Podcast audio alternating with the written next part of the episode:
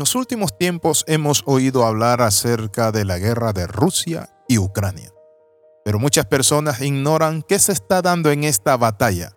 ¿Será una guerra convencional? Bienvenido a este devocional titulado Ucrania versus Rusia.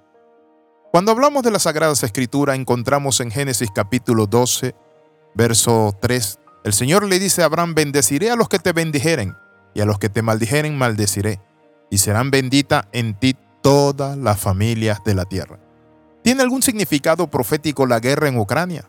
¿Sabe usted que Ucrania es uno de los pocos países de Europa que tiene planes de poner su embajada en Jerusalén? Y otro dato importante es que un tercio de los judíos que han emigrado a Israel salieron de Ucrania.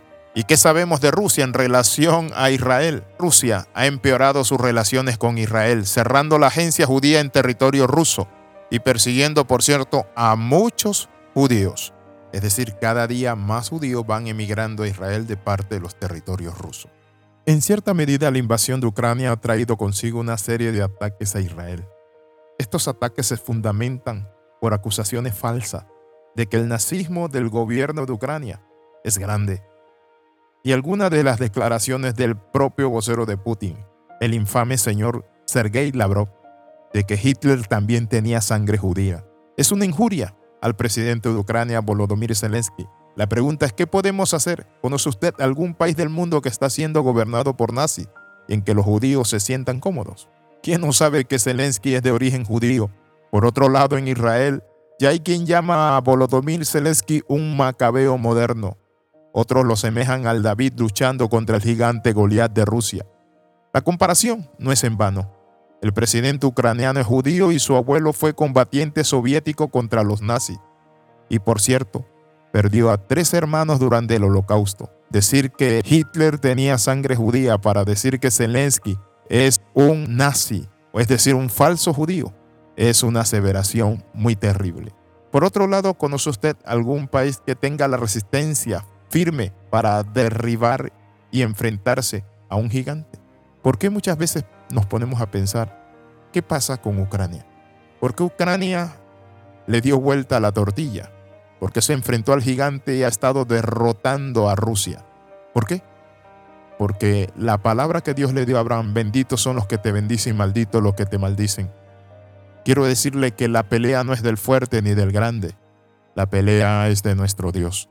Pero alguien por ahí dirá, pero es que los países de Europa y Estados Unidos le están dando arma.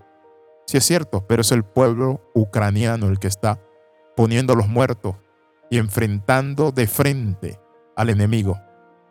Por eso debemos orar por Ucrania, porque es uno de los más grandes campos misioneros. ¿Sabía usted que en Ucrania están las escuelas misioneras más grandes? ¿Sabía usted que Ucrania es un país donde no se prohíbe la predicación de la palabra de Dios? ¿Sabía usted que en Ucrania hay un museo del holocausto llamado Babillar? Entonces, ¿cómo podemos aseverar y decir que hay neonazis que están gobernando? No, mi amigo. En todas partes del mundo hay nazis, en Estados Unidos, en Alemania, en muchos países. Pero la pregunta es, ¿está Ucrania siendo gobernada por nazis? La respuesta, por supuesto, es que no, porque estas acusaciones han sido impulsadas por el gobierno de Vladimir Putin, porque sabe Putin que los rusos odian al nazismo por lo que le hizo en la Segunda Guerra Mundial, que tuvieron a 50 kilómetros de tomar Moscú. Pero hoy quiero decirle algo interesante. Ucrania es un país que está avanzando en los caminos de Dios. Era el país donde estaban saliendo los semilleros de misioneros aprendiendo ruso para tomar a Rusia, evangelizarla y ganarla para Cristo Jesús. Por eso no solo Putin, sino que también su amigo, el patriarca de la Iglesia Ortodoxa rusa, Cyril, el cual apoya la destrucción total de Ucrania. Pero hoy quiero decirle esto. Benditos son los que bendicen a Israel. Y recordemos algo interesante. Rusia ha estado apoyando a Siria, que Siria es el enemigo más grande de Israel, junto a Irán. Le acaba de poner a Irán un satélite en el espacio para que espíe Israel y siga con su labor terrorista. Pero los malos no prevalecerán, porque serán como el tamo que lo arrebata el viento. Oramos por la paz de Ucrania. Padre, en el nombre de Jesús oramos por Ucrania. Bendice, oh Dios Padre Santo, esa nación, Padre del cielo y de la tierra, donde tu palabra ha sido glorificada y donde se está creciendo, Dios Padre Santo, para ganar a territorios que no te conocen. En el nombre de Jesús oramos y damos gracias. Amén y amén.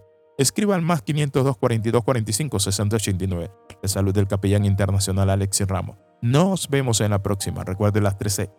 Comenta, comparte y crece. Compártele este devocional a alguien. Y si usted no lo está recibiendo, escríbanos. Bendiciones de lo alto. Nos vemos en la próxima.